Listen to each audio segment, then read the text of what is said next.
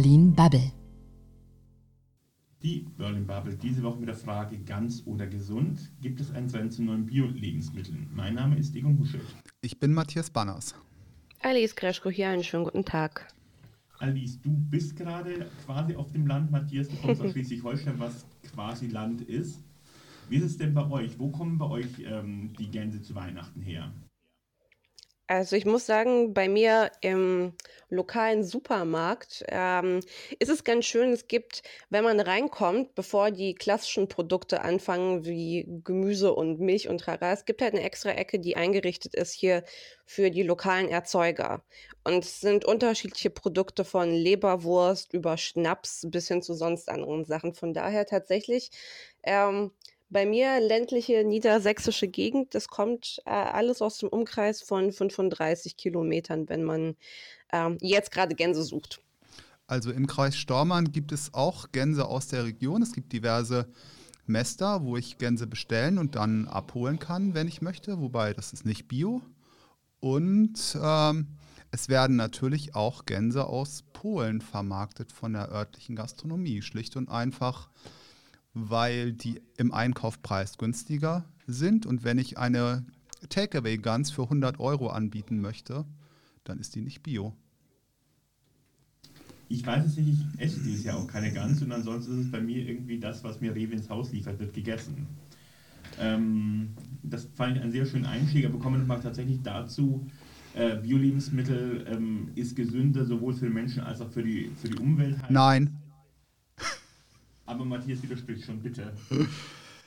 Nein, ähm, wenn es ums Thema Gesundheit geht, dann gibt es keinen Unterschied zwischen Bio- und sogenannten konventionellen Lebensmitteln.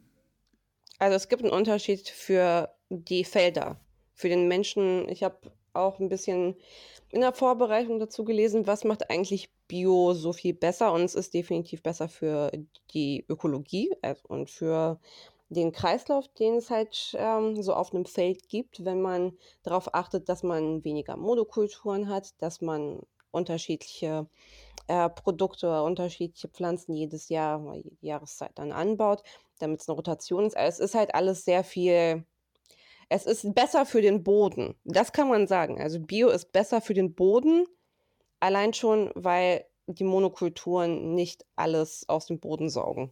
Dazu auch gerne nochmal ein Widerspruch. Ähm, es ist natürlich so, dass viele Landwirte auf Bio umsteigen und dann diesen Boden weniger intensiv düngen, was eigentlich in den ersten Jahren kein Problem ist. Aber nachdem ich einige Zeit, einige Jahre lang nicht ausreichend gedüngt, gedüngt habe, sind die Erträge dann auch nicht mehr so toll. Also da habe ich schon ein gewisses Dilemma, dass, wenn ich auch hohe Erträge erzielen möchte, ich natürlich auch ausreichend düngen muss. Also klarer Zusammenhang. Also ich finde, also nur kurz, ich finde, wenn man zu Bio zurückgeht, ähm, beziehungsweise einen biologischen Anbau hat, dann wird man sich automatisch auch darauf einstellen müssen, dass ähm, das Gemüse vom Feld kleiner ist, genauso wie es halt im eigenen Garten kleiner ist. Das ist irgendwie mit eingepreist, aber es ist so ein bisschen der Gedanke hinter dem Charakter. Wir machen es quasi natürlicher. Also ich, ich finde das jetzt nicht so ein großes Gegenargument, weil es ist für mich mit in der Rechnung eigentlich drin.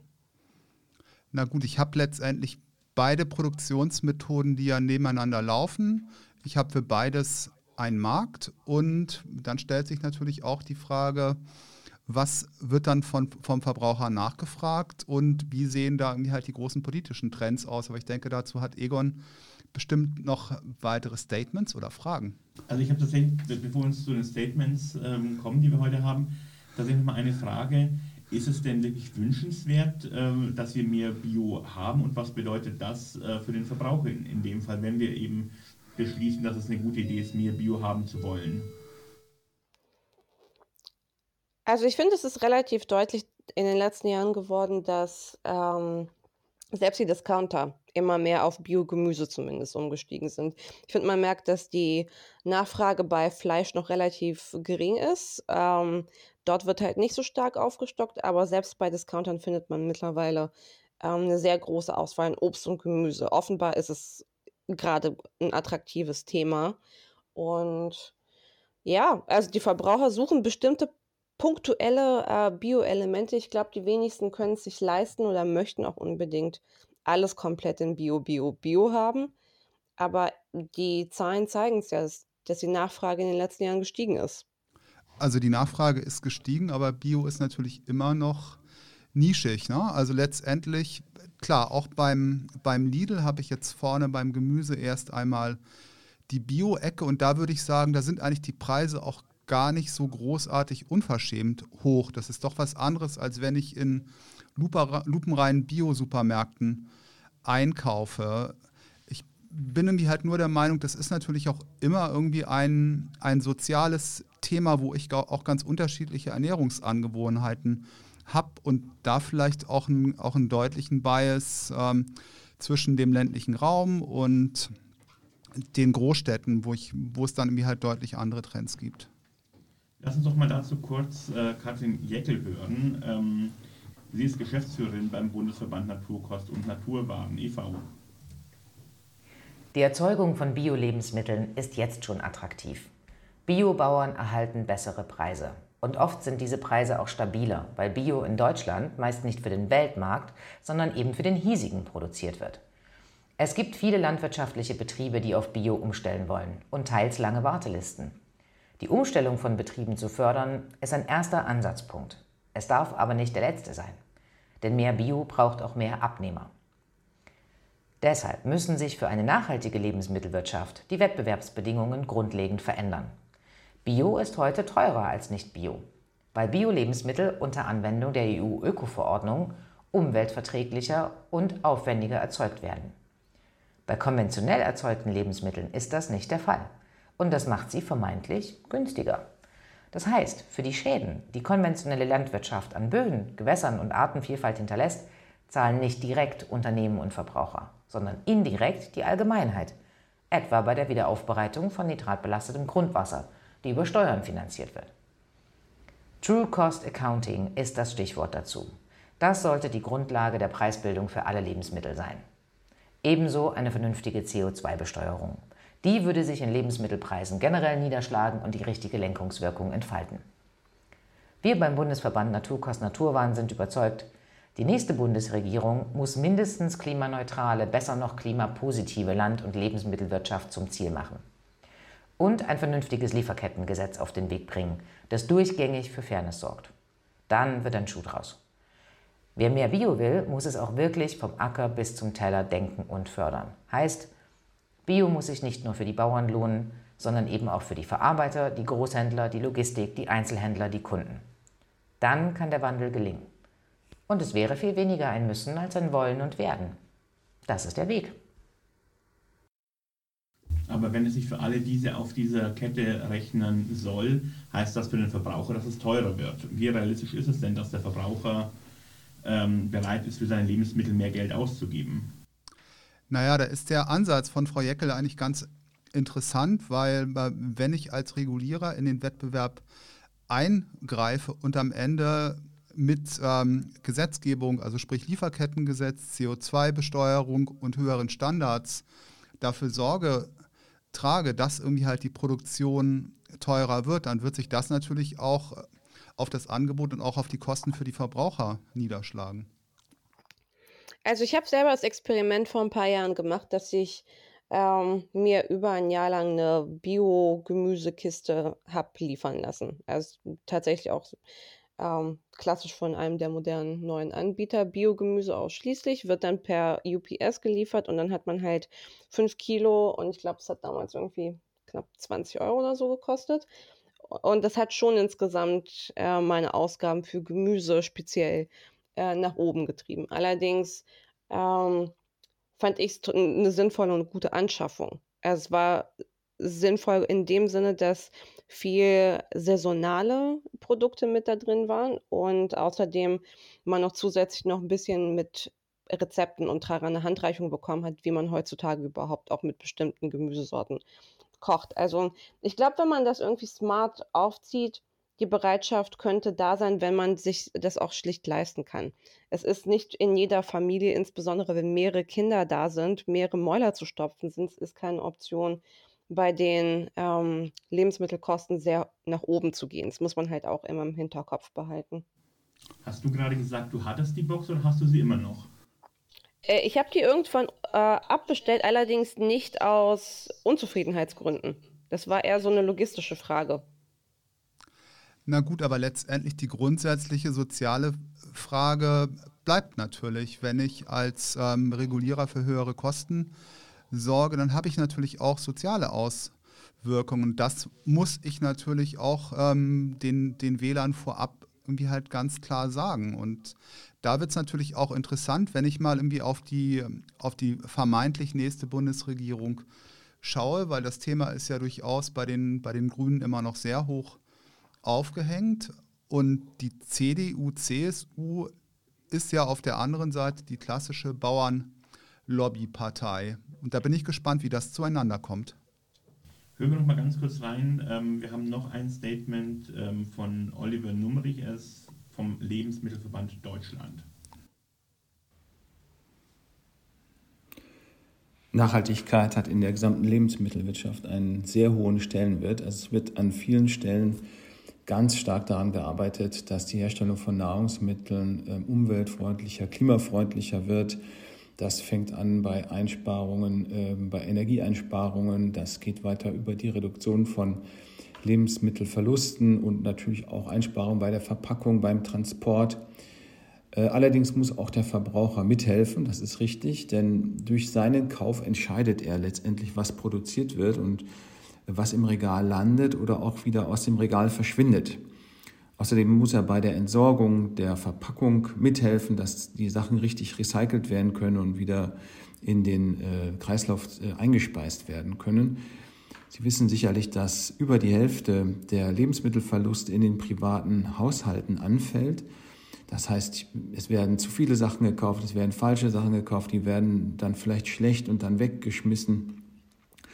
Und äh, hier kommt es absolut auf den Verbraucher an, auch auf seine ähm, planvolle, ähm, auf seinen planvollen Einkauf, auf seine Allgemeinbildung letztendlich, die es ihm ermöglicht, informierte Kaufentscheidungen zu treffen. Und das heißt, wir müssen äh, das auch mit aufnehmen in die Lehrpläne an Schulen. Man muss als Verbraucher heute wissen, wie koche ich eigentlich. Dieses, dieses Wissen darum wird leider immer weniger und wie kann ich auch Reste verwerten und so weiter. Nebenbei, klar, können auch Kennzeichnungssysteme äh, helfen, meinetwegen das Biosiegel oder ein, ein Tierwohlkennzeichen bei den Fleischwaren oder andere Siegel, etwa bei Kaffee oder Kakao, das MSC-Siegel ähm, für nachhaltigen Fisch. Das heißt, an all diesen Stellen ähm, können Siegel ähm, helfen, dass der Verbraucher eine äh, Kaufentscheidung trifft, die nachhaltig ist aber äh, konsumlenkende Maßnahmen wie zum Beispiel Steuern oder Werbe, Produktverbote oder sowas in der Art, äh, was den Verbraucher bevormunden würde, das lehnen wir ab. Ganz klare Alternative, ne? Ja, muss halt nur klar sein, weil ich meine, wie viele Biosiegel gibt es denn? Also mir fallen jetzt auf Anhieb, glaube ich, fünf unterschiedliche Biosiegel ein, wo man nicht unbedingt weiß, was bedeutet was, was ist überhaupt ein richtiges Siegel äh, was ist einfach nur jetzt ein grüner Stempel, den sich der entsprechende Discounter-Supermarkt draufgedrückt hat. Also ich finde, es gibt, es gibt definitiv Luft nach oben bei der Transparenz und bei der Information der Bürgerinnen und Bürger. Na gut, aber was ich interessant finde, dass wir da eigentlich zwei unterschiedliche Ansätze haben. Ne? Also entweder setze ich auf Regulierung und ähm, damit auch auf ähm, höhere oder, wenn ich es anders ausdrücken möchte, faire Kosten für die Produktion sogenannter konventioneller Lebensmittel oder gut, ich versuche den, den, den also Konsumenten, den Kunden anzutriggern, dass er sich nachhaltiger verhält. Genau, das ist eben die Frage. Und ähm, bisher den Konsumenten triggern und schlau machen, das hat äh, in der einen oder anderen Geschichte in der Vergangenheit nicht so richtig gut funktioniert. Trotzdem ist es auch bis heute noch der Weg, den ich für den attraktiveren halte. Ähm, wie könnte denn so ein Mittelweg aussehen, äh, ohne zum einen die in der Produzenten und der Kette danach irgendwie zu sehr zu einzugreifen, andererseits aber auch nicht ähm, den Konsumenten ähm, zu bevormunden oder ihm irgendwie die Wahl zu nehmen? Na gut, letztendlich werden wir diesen Mittelweg ja auch ein Stück weit irgendwie halt besichtigen können, einfach indem entsprechende Regulierung umgesetzt wird. Also Thema CO2-Steuer, das wird irgendwie halt auf den, auf den Weg gebracht. Ähm, das Thema Gülle, Düngeverordnung, da passiert etwas. Und gut, Tierwohl ist irgendwie halt noch eine, noch eine andere Geschichte. Letztendlich haben wir natürlich in so vielen Bereichen ähm, Bewegung und ich denke, da kommt es auch auf die nächste Bundesregierung an, äh, wie stark da irgendwie halt die, die beiden oder die drei Partner sind und welche Themen und Anliegen nach vorne geschoben werden. Alice, wie siehst du das mit, äh, mit gut, ähm, gut informierten Verbrauchern? Halte ich tatsächlich äh, für wünschenswert, aber schwierig in der Umsetzung. Ähm, das ist ein relativ komplexes Thema. Also Ernährung, man darf nicht unterschätzen, wie viel man eigentlich verstehen muss, was man da gerade kauft und konsumiert. Jetzt nicht nur ausschließlich bei Obst und Gemüse, sondern auch bei teilverarbeiteten Produkten. Also wir können Wurst, Salami, Schinken. Es ist ein relativ komplexes Thema zu begreifen, was ist eigentlich wirklich gesund. Ähm, was ist eigentlich wirklich gut für wen und was bedeutet das und trara. Und ich glaube, man steigt nicht komplett durch, wenn man sich einfach so mit einem halben Auge so ein irgendwie so ein Stempel auf dem Produkt anschaut und da steht Bio oder sonst irgendwie was drauf. Ähm, wenn man auf die Information der Bürgerinnen und Bürger setzt, was durchaus eine attraktive Möglichkeit ist, dann muss man halt einplanen, dass es länger dauert, bis man die Ergebnisse dann erzielt, dass die Bürgerinnen und Bürger dann gesündere Entscheidungen treffen. Also realistisch betrachtet ist es komplizierter, als man es gerne hätte. Vielleicht ist es aber auch ganz einfach. Ähm, am Ende geht es darum, irgendwie alle bei ihren Interessen abzuholen und zu sagen, gut, für dich ist das, ist das Thema wichtiger und von höherer Bedeutung und für den anderen vielleicht nicht unbedingt. Das wäre eigentlich ein sehr schönes Schlusswort, Matthias. Ich will aber das nochmal einen Punkt machen, weil ich ähm, war vor ein paar Tagen im Supermarkt, was ich sehr selten tue. Und ähm, neben mir waren dann auch sehr viele andere abgekämpfte Leute dort. Und ich glaube tatsächlich, das Interesse bzw. die Möglichkeit ähm, und der Wille nach einem, nach einem langen Arbeitstag, sich mit diesen Themen zu beschäftigen, wenn man abends einkaufen geht, ist möglicherweise etwas überschaubar. Ähm, deswegen bin ich mir nicht so sicher, ob der gut informierte Verbraucher sich die Zeit nimmt, die Muße hat, sich wirklich so gut zu informieren, um eine richtige Entscheidung zu treffen. Na gut, aber letztendlich greifen wir ja oft zu ähnlichen Produkten. Ne? Also wahrscheinlich die äh, Pastasorte, die sich bewährt hat, die wird dann nicht, nicht einmal gekauft, sondern im Laufe eines Jahres mehrfach. Und dann auch mal drauf zu gucken, was da drin ist, ist eigentlich nicht zu viel verlangt. Dann nehmen wir das als Schlusswort, Matthias. Vielen Dank dir, vielen Dank Alice. Vielen Dank auch. Dankeschön. Tschüss.